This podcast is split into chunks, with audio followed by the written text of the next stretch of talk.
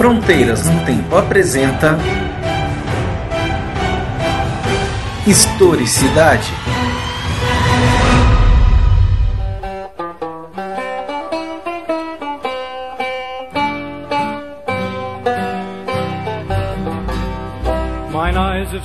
Olá, aqui quem fala é o CA e você está ouvindo Historicidade, o programa de entrevistas do Fronteiras no Tempo, um podcast de história. Tudo bem com vocês, pessoal? Hoje estamos aqui com um convidado que não é novidade no Fronteiras no Tempo. É o Marcos Sorrilha Pinheiro, né, que já esteve aqui em outros episódios, vai ter link no post. E nós vamos tratar de um tema bem interessante, você já vai saber qual é. Marcos, é, em primeiro lugar, obrigado por estar novamente conosco aqui no Fronteiras no Tempo e agora no Historicidade. Ô, CA, para mim é um, é um grande prazer. Eu, sempre que sou convidado, faço maior questão de participar. Porque primeiro eu acho o trabalho de vocês fantástico e depois eu acredito muito nessa mídia é, do podcast. Eu, eu, que agradeço aí, Marcos. Sempre disposto, disponível. A gente já gravou aí no SciCast também. E é, vou dar aqui um, uma rápida informação para vocês saberem da formação do Marcos Rilha Pinheiro. Ele é graduado mestre e doutor pela Unesp Campus de Franca e atualmente ele é professor do departamento de História, na, lá em Franca também. É coordenador do grupo de pesquisas intelectuais e políticas nas Américas, o IPA, romancista, autor de Lino Galindo e os Herdeiros do Trono do Sol. Tem episódio do Fronteiras no Tempo só sobre esse romance. E recentemente ingressou aqui na equipe do Portal Deviante como colunista e também da equipe de história aí do SciCast. Marcos, é, a gente já se conhece há muito tempo, né? Nós nos conhecemos lá. Ainda era século XX. Pois é. é faltou, faltou, falar que eu sou spinner também no, no Deviante. Ah, é verdade, é. O Jaca também. Opa, Opa. o Marcos também grava aí. grava também aí o, o, spin de notícias, né? A gente tá aí com a equipe. O Beraba também tá fazendo spin, eu também faço, o Will. Uhum. Quer dizer, a, a equipe só crescendo aí no portal Deviante que traz ciência de forma de divertida para todo mundo. É, aliás, eu queria agradecer isso por isso também, né? Que vocês, por meio do Fronteiras, que abriram esse espaço para mim, junto ao, ao, pessoal do Deviante, o SciCast. Tá sendo bem interessante fazer esse trabalho também. A gente se conhece desde 1900 e Matrix, né? É, por aí mesmo. é, uma trajetória aí interessante, amizade de longo tempo é. e não é só por isso que você está aqui, não quer dizer, isso se você não tivesse amizade, você também estaria aqui de qualquer forma, né? Acompanhando a sua trajetória intelectual, né, como nós fizemos disciplina no doutorado junto. Uhum. Você sempre trabalhou com a ideia dos intelectuais e política, né? Você citou intelectuais peruanos, isso. Né? Inclusive é, o Flores Galindo, né, que eu teve a inspiração pro teu personagem exatamente, no romance. Exatamente. Uma espécie de homenagem. Sim, exato, né? E você sempre trabalhou com essa história intelectual e especialmente também tanto a visão de intelectuais no sentido de olhar para o mundo e lê-lo, uhum. e também a forma do intelectual no seu campo de atuação político. Isso. A gente, a gente pode resumir mais ou menos assim. Né? Isso. Então, pra, acho que seria legal agora se você falasse um pouco, né, rapidamente sobre a sua trajetória de pesquisa, suas escolhas. Uhum e também sobre a sua pesquisa atual, que é, são as concepções de direito e liberdade do Thomas Jefferson, Isso. que foi o terceiro presidente dos Estados Unidos. Exatamente. Bom, como você falou, desde a minha graduação eu, eu estou vinculado a esse grande tema de pesquisa que é intelectuais e política. Uh, comecei na graduação e depois virou um mestrado sobre o Luiz Alberto Sanches, que era um, uh, um literato, professor, acadêmico uh, peruano e que foi também para a política, né? É, ele foi vice-presidente do Peru pelo APRA, inclusive no na gestão, do, na, ele era vice-presidente do Alan Garcia, que cometeu suicídio ontem. Né? No doutorado, eu continuei estudando história peruana, mas fui para um, um, outro intelectual chamado Alberto Flores Galindo, que tinha, ele não tinha uma atuação necessariamente política no sentido partidária, mas ele entendia a formação dele enquanto historiador como uma possibilidade de intervenção na sociedade, né? a história enquanto uma, uma, uma ferramenta social de intervenção. Então ele, ele era um articulista uhum. bastante presente é, nos jornais peruanos, nas revistas e tudo mais. Então eu desenvolvi o meu doutorado sobre, sobre ele. E aí, quando eu fui prestar o meu concurso para a Unesp, a vaga era para duas disciplinas, né? Que era História da África e História da América. O meu background era todo em História da América e eu pensei que seria interessante eu juntar as duas coisas, né? E aí eu desenvolvi um projeto que era liberdade, é, que era a questão da, da liberdade na, nas independências.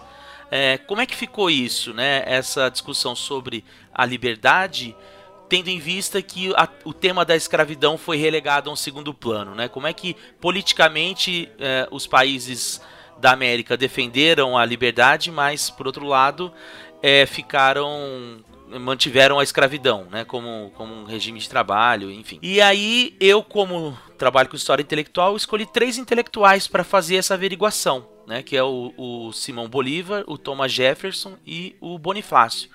Comecei pelo uhum. Bonifácio, né? Tive um, um capítulo de, de revista public, é, publicado sobre ele, tem alguns materiais em anais também sobre ele. Link no post, viu, pessoal, para esse artigo. Tem, tem até o um artigo na descrição do post. Tá, legal. E até tava lembrando que uma vez que a gente se encontrou em Campinas, eu tava apresentando o resultado dessa pesquisa no Mampu. Exato, no é. Mampu, é, Mampu de Campinas, 2012. É, é. 2013, não, dois, coisa é, assim. 2012. 2012, é. é, tá certo. E aí eu tive que renovar esse... E aí que eu comecei a, a pesquisar e aí eu parti por Thomas Jefferson, que era o segundo objeto da pesquisa. Né? E aí eu comecei a perceber que nessa discussão sobre a escravidão, né, existia um, uma outra, uma discussão primária, que era a compreensão do que era liberdade para os camaradas daquela época. E foi aí que esse, essa pesquisa virou um projeto de pós-doutorado e eu fiquei seis meses nos Estados Unidos desenvolvendo essa ideia de liberdade em Thomas Jefferson. E aí que eu me deparei com alguns elementos da trajetória do Thomas Jefferson que eu não conhecia até então e que deram origem a essa, a essa nova etapa da minha da, do meu estudo, né? Que é a, a sua formação em direito. Né? E eu percebi que, para além de ser uma obrigatoriedade para um jovem aristocrata da Virgínia fazer uma faculdade em direito, ele levou isso muito a sério. Né? Ele teve, durante cinco anos, ele é, a formação dele, que geralmente demorava três anos, ele fez sete anos de formação no direito e depois atuou de 67 1767 até 1774 como advogado. E aí eu fiquei fascinado por essa parte da vida dele, né, que é uma parte pregressa da vida dele que a gente conhece, que é justamente após a confecção da Declaração de Independência. Então, atualmente, o meu projeto uhum. de pesquisa é sobre isso: Jefferson, Direito e Liberdade. É como que a liberdade em Thomas Jefferson a gente entende ela pelo viés da concepção de direito que ele possuiu. Isso é muito interessante, né? Porque a gente conhece o Jefferson como o terceiro presidente dos Estados Unidos, né? Tá lá uma das cinco cabeças, é um dos chamados pais fundadores da nação estadunidense. Uhum. É, ele tá lá nesse, nesse hall, né? Foi um, um, ele um, um político e um produtor de conhecimento muito importante ali no século XVIII. Uhum. É, talvez ali né, essas discussões vão lá se dobrar no Hamilton tal, mas isso é até uma outra discussão, uhum. né? Que é um diálogo diretamente aí com o Thomas Jefferson. E, e é interessante isso, né? Desse, você olhar esse lado jurista e a atuação dele como advogado. Então, uhum. assim, o que, que você já avançou em relação a isso nesse projeto de pesquisa, né? Esse lado jurista e advogado do Thomas Jefferson. E mais do que isso, né? Quais documentos você tem trabalhado para fazer essa investigação? Então, é, é isso mesmo, sim. O Thomas Jefferson, mais do que como terceiro presidente dos Estados Unidos, eu acho que a, o nome dele está diretamente vinculado à Declaração de Independência né, é, dos Estados Unidos uhum. de 1776, porque ele foi o cara que fez o rascunho que depois foi aprovado. Né? Ah, então a gente possui uma, uma visão do Thomas Jefferson muito vinculada à, à, à interpretação que se teve em torno da, da declaração. Né? Uhum. No entanto, o que, eu, o que eu quis entender é por que, que ele foi escolhido para ser o, o rascunhador da Declaração de Independência, né? O que, que ele, o que ele, ele já tinha um reconhecimento como pa, pelos pares de ser um bom advogado, né? De ser um bom escritor e tudo mais. E aí eu descobri que antes da Declaração de Independência ele tinha escrito um outro documento que também ficou muito famoso na época, que é o Summary Review of the British American Rights, né? que foi uma petição que ele escreveu para a Câmara dos Burgueses quando ela estava escolhendo os representantes da Virgínia queriam participar do primeiro Congresso Continental em 1774. E o, o, o documento uhum. até chamava sobre os direitos de pegarem armas. Ele fazia uma, uma defesa dos direitos naturais dos é, é, colonos em fazer as suas próprias leis. E que o parlamento britânico estava infringindo sobre esses direitos naturais, né? é, à medida em que queria impor sobre os, os, os, colonos uma legislação da qual eles não foram chamados para participar. Isso é bem Locke, né? Bem John Locke. Exato, né? então. diálogo direto. Então, mas essa é a primeira questão que é divergente do, da visão tradicional que a gente tem da, da independência dos Estados Unidos porque a gente se pega muito nessa questão da é, é, sem, taxa, é, sem representação, sem taxação, né? De que como os colonos uhum. não tinham representantes na, no parlamento britânico, eles não poderiam ser imputado a eles é, uma tarifa, na tarifa não, na verdade uma taxa, né? É, é, que eles não votaram por ela. No entanto, quando você pega esse summary view, o Jefferson está justamente fugindo dessa conversa. Né? Ele está falando assim: não, a gente não precisa nem ter representante no parlamento, porque a gente pode ter o nosso próprio parlamento. Porque nós temos é, é, o mesmo direito que os primeiros saxões tiveram quando formaram a Inglaterra. Né? Que eles, eles puderam é, é fazer as suas próprias leis independente do, do direito germânico. Por quê? Porque a gente é a, a, nossa história é a história de um povo que não dependeu do Estado para formar a sua própria a sua, a, os seus próprios assentamentos. Então isso daria uhum. ao povo americano uma autonomia no próprio, na própria confecção das leis. Então ele, tá, o que ele está propondo ali é mais ou menos hoje, se a gente for pensar, de que se assumisse os Estados Unidos como uma espécie de Commonwealth. Né? Assim, ela vai ter autonomia política, faz as próprias leis, mas deve obediência ao rei. Né? Então, assim, é um pouco até é, é, adiantado no tempo, né? Que é mais ou menos como é o Canadá hoje, o, a, a, Austrália. É o que eu ia mencionar, inclusive, né? O Commonwealth, para quem não sabe, são países que não estão diretamente subordinados ao governo britânico, mas faz parte de uma comunidade comum inglesa que tem a rainha da Inglaterra como a sua chefe de estado, entre aspas, Isso. aí, né?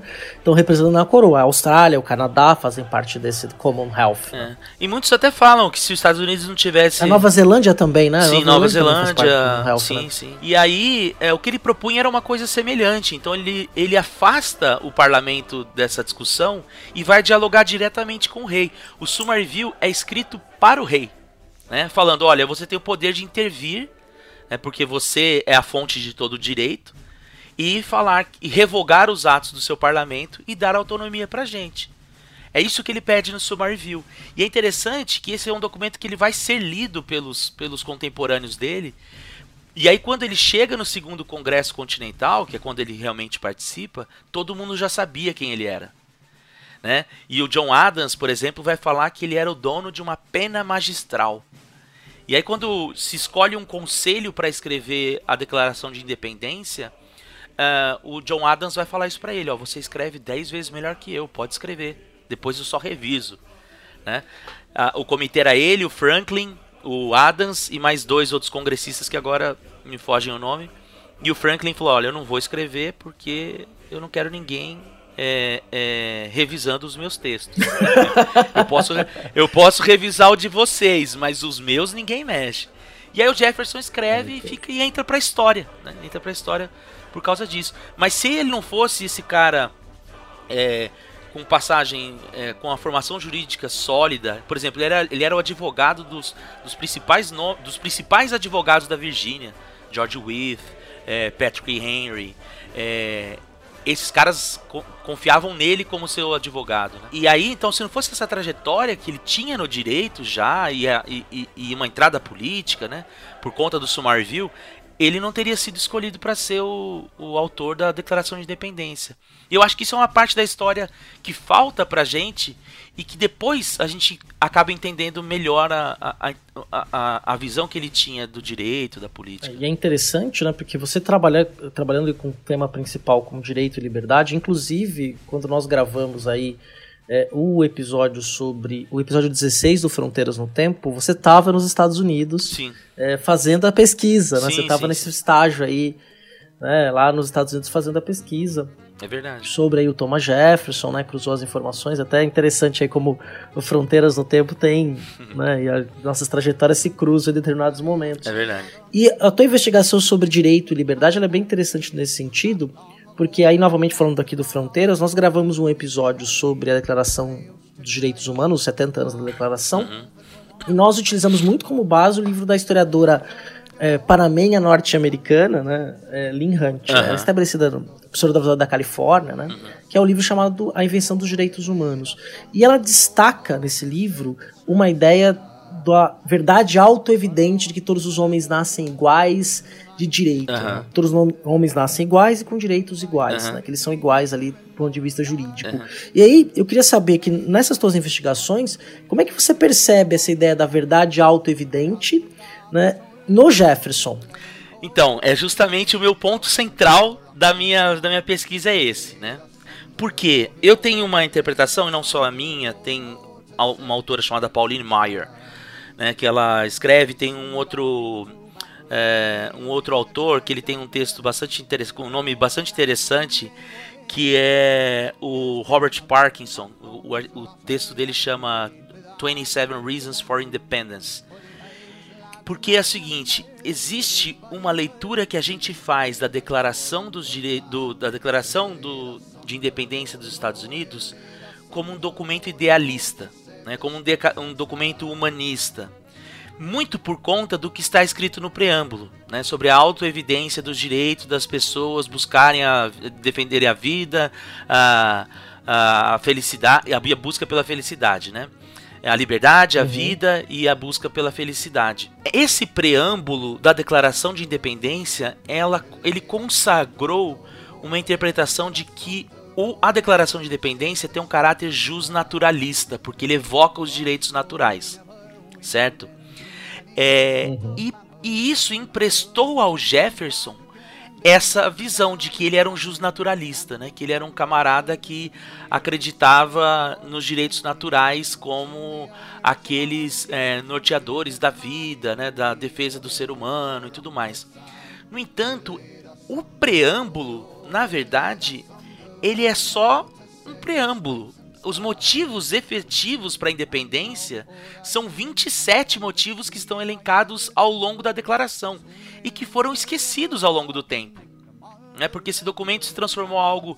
É, é, por exemplo, a Lynn Hunt vincula ele diretamente à Declaração dos Direitos Humanos, Declaração Universal é como, dos Direitos Humanos. É como, como um precursor, né? uma semente. Isso, ali, né? um embrião da Declaração dos Direitos Universais dos Homens. Né? E, no entanto, o core, né, assim, o ponto central da declaração para os contemporâneos são as 27 razões para a independência e não o preâmbulo. Né? O preâmbulo, a única função dele é anunciar, é declarar, né, o que, por que a independência é necessária. E aí quando você olha as 27 razões, nenhuma delas está vinculado ao direito é, natural. São todas queixas sobre é, transgressões que o rei teria cometido contra os direitos estabelecidos dos ingleses, né? Pela, pela Declaração dos Direitos Britânicas. Então, é, o que a gente percebe é que existe uma visão romanceada, não apenas da declaração, mas do próprio Thomas Jefferson. E aí, o que a minha investigação está apontando é que, o contrário do que essa visão consagra, o Thomas Jefferson era um jus positivista e não um jus naturalista. Por quê? Uh, eu entendo que quando ele vai escreve o Summer Review e as causas dele não são aceitas pelo rei, uh, nasce dentro, uhum. de, dentro dele, mas também junto aos, aos outros é, é, é, pais fundadores, vamos chamar assim, a percepção de que a lei positivada é mais forte do que os direitos naturais. Né? De que, é, e não importa se o direito natural transgride a, a, a, se o direito positivado transgride o direito natural. Que esse é o grande ponto-chave da diferença entre um juiz naturalista e um juiz positivista. Né? Um juiz positivista acredita que a lei positivada é um ato de vontade por exemplo, algo pode ser naturalmente um direito, mas eu acho que é indevido. né, então eu crio uma lei contra aquele direito natural. Se as pessoas concordaram, votaram isso, a lei é válida. Né? Para um justo naturalista é um pecado é, isso. É muito, mais, é muito mais uma posição já do Kant ali no final do século XVIII do que uma ideia do direito natural espalhado, né? Sim. Do, do direito também como limitador das liberdades à medida em que você deve concordar com o que foi estabelecido, né? E aí pro bem, a ideia de um bem comum, a gente pode dizer é. assim, né? É, e se você for pensar, são os camaradas que estão defendendo a escravidão. Thomas Jefferson entre eles. Agora, a lei da Virgínia dava direito a ele a ter é, escravos, tornava extremamente difícil libertar escravos, né? Então, do, da perspectiva de um justo positivista, eu não estou aqui passando pano para o Jefferson, sim, sim. Né? mas da perspectiva, da perspectiva do justo positivista, a, a, escravidão foi algo acordado entre os pares e, apesar de infringir o direito, um direito natural das pessoas, foi visto como melhor para aquela sociedade. Inclusive, ele tem uma proposta de acabar com a escravidão antes é, de 1777, se eu não me engano, e ela não passa na casa do, na House of Burgueses, né? Na casa é, é, dos burgueses, né? E, uhum. e aí ele a partir de então percebe, na minha visão, né? A partir de então dessa experiência da independência, ele percebe que os direitos consagrados né, são mais importantes do que os direitos naturais, os direitos transformados em lei. E aí é interessante a gente perceber que tirando o preâmbulo da Declaração de Independência, é, os direitos naturais não têm espaço na declaração. Então, essa visão que nós temos da Declaração de Independência é equivocada. Ela é um documento em que tem que apresentar os motivos claros e sem espaço para dúvidas, coisa que o direito natural às vezes é, deixa espaço à contestação. Então, essa é a minha linha atual assim, né, de investigação do Jefferson, de que na verdade, ao contrário dessa, dessa visão consolidada e até mesmo difundida pela Lynn Hunt, né, aquele uhum. não é um documento que diz respeito aos direitos dos homens, né, mas diz respeito aos direitos daqueles britânicos que estão querendo se tornar independentes. E aí tem um outro. É de um grupo específico. Exatamente. E aí tem uma palavra-chave que é muito interessante, que é ele não usa, por exemplo, quando ele vai falar as pessoas têm direito é, à vida, à liberdade e à procura pela felicidade, a palavra é, liberdade ele usa liberty e não freedom, porque liberty, hum. liberty é um tipo de liberdade freedom. Freedom é a liberdade em seu estado bruto, né? Tipo free speech. É. Né? Então, assim, quando ele vai falar de liberdade religiosa, ele usa a palavra freedom. Religious Freedom. Ah, Só que quando ele vai falar de que os, as pessoas são livres para a liberdade, ele coloca as pessoas nascem com direito à liberdade e ele usa liberty. Por quê? Porque liberty é a liberdade consensual. É a liberdade estabelecida entre os, entre, as, entre os pares de até onde você pode ir, até onde você não pode ir. É uma liberdade, então, positivada. Então esse é um outro traço da declaração que passa despercebido, porque por exemplo, por exemplo a gente quando a gente trans, é, é, é, quando a gente traduz para o português, liberty, freedom vira uhum. liberdade e acabou. Sim, mas mas, mas para eles não. Né? A liberty tem muito mais a ver com uh, um sentido é, positivo. O que está estabelecido na lei, tá né? Dizer, a lei. liberdade é o que a lei limita, Exatamente. né? A lei limita isso aqui. Isso. Então, ele está falando da a liberdade que eles estão falando ali é a liberdade que um grupo tem de ser livre, né? Então, assim, é, é um documento escrito é, é, é para avisar o rei por que, que eles estão se tornando independentes, porque eles têm essa possibilidade de estabelecer a sua própria liberdade, ainda que essa liberdade tenha uma outra interpretação no âmbito doméstico. Inclusive, essa uhum. liberdade, nessa liberdade, não estão inclusos negros, mulheres e tudo mais. Então, assim, é, eu, eu tenho me tornado até. É, falo com empolgação no assunto, né? É, não é. Aqui no Brasil eu acho que é uma leitura diferenciada né, sobre esse assunto. Mas nos Estados Unidos já tem alguns estudos que apontam para isso, principalmente no campo do direito, não no campo da Mas, história. É, isso é interessante, né? Porque a gente pensa até mesmo na ideia da construção do conceito, né? É. é essa, essa liberdade como algo é, empiricamente é, não é possível comprovar empiricamente o que é a liberdade uhum. para o indivíduo, então a gente estabelece a, a liberdade no campo jurídico. Né, o, o, limite que o indivíduo tem. O, o, indivíduo tem uma série de liberdades, liberdade de expressão, free speech, liberdade de é, religiosa, né? Essa freedom que você uhum. falou, que aí é uma liberdade total dele estabelecer qualquer tipo de religiosidade, Exato. mas do ponto de vista da relação entre os entes sociais, essa liberdade está estabelecida na, na regra jurídica, no que foi positivado, que está escrito como lei. É. Perfeito, por... maravilhosa essa não, e, e, por exemplo, por que, que a, a, religious freedom não pode ser uma religious liberty? Porque o Estado não pode intervir, ele é laico, ele não pode intervir na liberdade alheia. Então ele não pode pôr uhum. Sobre a liberdade alheia, né? É, é, a liberdade, então, religiosa tem que ser nesse sentido mais puro, mais bruto, né? Sim, assim como a de opinião, né, no caso que eles colocam, né? É, na primeira emenda, por exemplo. É, é free uhum. speech, não é liberty to, to speak. É sensacional, né? sensacional mesmo esse campo, a história extremamente fascinante, né? Como abre é, esse campo. É, eu tinha até uma outra pergunta para te fazer, mas você já incorporou, né, que foi essa influência do Jefferson na composição da Carta Constitucional, uhum. quer dizer, ele já era ali um escritor que estava pensando nessa questão jurídica, essa própria ideia, e aí eu queria aproveitar esse final de conversa uhum. para você divulgar agora o seu novo trabalho aí com o, o IPA. Uhum. Legal. É, só puxando um ganchinho aqui da pergunta, é, eu sei que tá, deve estar tá acabando o uhum. nosso tempo, mas é, o interessante é que ele não estava nos Estados Unidos na época que a Constituição foi feita. Ele estava na verdade, França. Verdade, verdade. Ele era embaixador, ele era ministro é, é, dos Estados Unidos na França. E aí tem, vocês podem colocar aí no, no link do post, tem um, um, recente trabalho que eu fiz. Ele não está pronto ainda, porque agora eu estou partindo para essa parte, né? É, Mas então ele está no campo das ideias, mas eu, eu publiquei é, nos anais de uma Ampul ou de uma plaque, acho que da plaque é, que aconteceu ano passado, que ele trocou cartas com o Madison, que era do grupo político dele, né? E ele não gostou nada do, da Constituição do jeito que ela foi feita, porque ela não tinha um Bill of Rights, né? Ela não tinha uma carta de direitos. E aí ele vai ser um dos grandes defensores de que a Constituição norte-americana tivesse um Bill of Rights e ela de fato aparece em 1789, depois da, da promulgação da Constituição.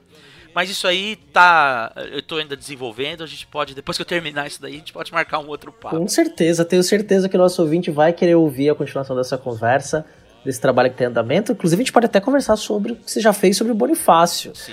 Eu acho que é, o Bonifácio é uma figura extremamente interessante aí e que teve renome internacional, né? Muita gente não sabe, por exemplo, que ele tem uma estátua no Central Park, né, lá nos Estados Unidos, né? Que ele trocava correspondência aí com, com nomes importantes é, dos Estados Unidos, de um projeto americano, né, mais amplo. É, mas isso aí é uma conversa. Também, sim, ele escreveu nos jornais ingleses, ele era, era um naturalista respeitado uhum, também. Uhum. Bonifácio é uma figura das mais interessantes, que criticava a escravidão, mas que acabava por, por uma questão prática política concordando com ela, sim, né? sim. Ou pelo menos aceitando tacitamente a questão da escravidão. Sim. É. Mas fala, fala para o nosso ouvinte o trabalho que você tem fazendo aí com o IPA, que tem até podcast, né? Pois é, então, eu tenho um grupo de pesquisas aqui na Unesp que ele estuda justamente isso, intelectuais e política nas Américas.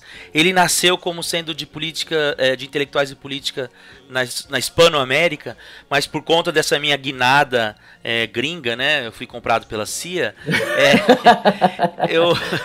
brincadeira. É, eu, eu acabei englobando os Estados Unidos nessa, nessa discussão. E aí que eu fui percebendo é que é muito legal. Você vai, discute com os alunos, orienta aluno.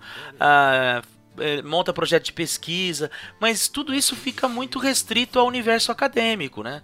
Tem lá a reunião dos cinco, seis integrantes do grupo, a gente discute e morre o assunto ali, né? E aí nós tomamos a decisão de nesse é, é, nesse, nesse ano de 2019 transformar o IPA em uma página, né? Tanto no Facebook, no Instagram e no, e no Twitter e também num podcast. E aí o podcast a gente usa para tanto fazer discussões de assuntos atuais da América, né? Então, por exemplo, nosso episódio de estreia foi sobre a Nicarágua do Daniel Ortega, né? o que está acontecendo na Nicarágua do Daniel Ortega.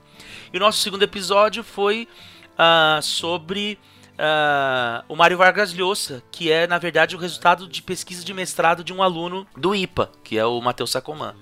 Então é uma forma de não só discutir política nas Américas, né, para além dos muros da, da universidade, né, levar isso para jogar isso para a opinião pública, participar do debate, mas também de divulgar o que a gente está fazendo dentro da faculdade. Né?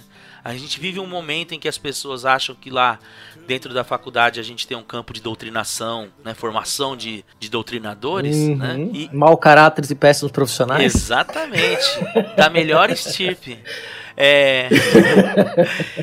e, e- então é importante a gente falar, olha, é isso que a gente faz. É- são essas as nossas pesquisas. Você pode ouvir, inclusive você pode mandar um e-mail, participar, né?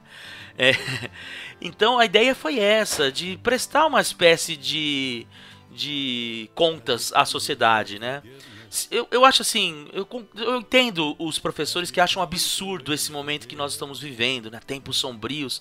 Mas por outro lado, é dinheiro público, nós temos um papel público, a gente tem que mostrar serviço também, né? Sim. E eu achei, e a gente entendeu o IPA como isso, né? Provavelmente os próximos dois episódios, um vai ser sobre é, o que aconteceu com o Alan Garcia ontem, né?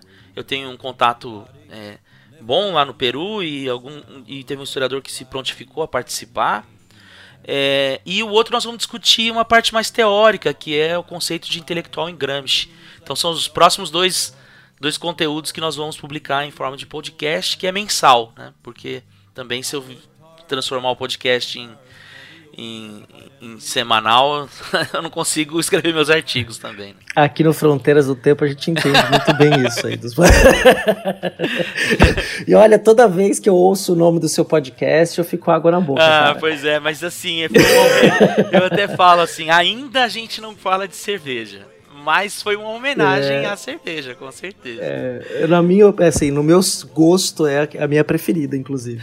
Tinha, é, eu também. Engraçado que tinha, tinha uma opção do grupo, como é grupo de estudo e pesquisa, do grupo se chamar G, Aham. G-Pipa. G-Pipa. E aí, é, e aí é, e fazer uma analogia com essa questão da pipa, liberdade, o voo, né? As coisas meio assim. Aí eu us- eu usei meu poder monocrático no grupo e falei, não, é IPA e só, porque além, além de eu não ter gostado muito do G-Pipa, eu acho IPA muito mais gostoso e legal. Com certeza, o nome fácil, marca bem É. e tem tudo a ver. Intelectuais e políticas nas, e políticos nas E, Américas. e pode, e pode ser que caia alguém de paraquedas, achando que é um papo de cerveja e acabe conhecendo aí- um pouco mais da história dos intelectuais americanos. É, com certeza, com certeza. Provavelmente depois de ouvir o IPA e o, esse Fronteiras do Tempo, Historicidade com você, rende conversa de bar, hein? Ah, com certeza. Vou- Existe um projeto ainda é, secreto da gente gravar o IPA no final do ano num bar. Mas isso é, Ah, isso é pra frente. então a gente faz um feat aí, Fronteiras do Tempo, participação especial, hein? Pô, vou, vou, vou pra Santos aí, a gente, a gente grava aí no, em algum bar de cervejeiro. Ou a gente encontra em Ribeirão Preto e fica no meio, meio do caminho pra você ir pro Beraba e eu faço uma pequena viagem. Ó, excelente. excelente. Marcos, obrigado aí novamente pela participação. O papo foi extremamente bacana, tem muita coisa legal pra falar, mas agradeço aí, a gente vai com certeza voltar a conversar pra desdobrar esse assunto. Pô, eu que agradeço. É um eu acho muito legal esse espaço também como espaço de divulgação científica, um pouco disso que a gente estava falando, né? Uma forma da gente é, levar o conhecimento científico para além do, do âmbito formal da universidade. Agradeço muito e sucesso para vocês sempre. E quando precisar, é só chamar, com cerveja ou sem cerveja. Ah, absolute. Absolutamente. ah, e nesse clima gostoso aí de despedida, grande abraço e até daqui 15 dias com Fronteiras no Tempo.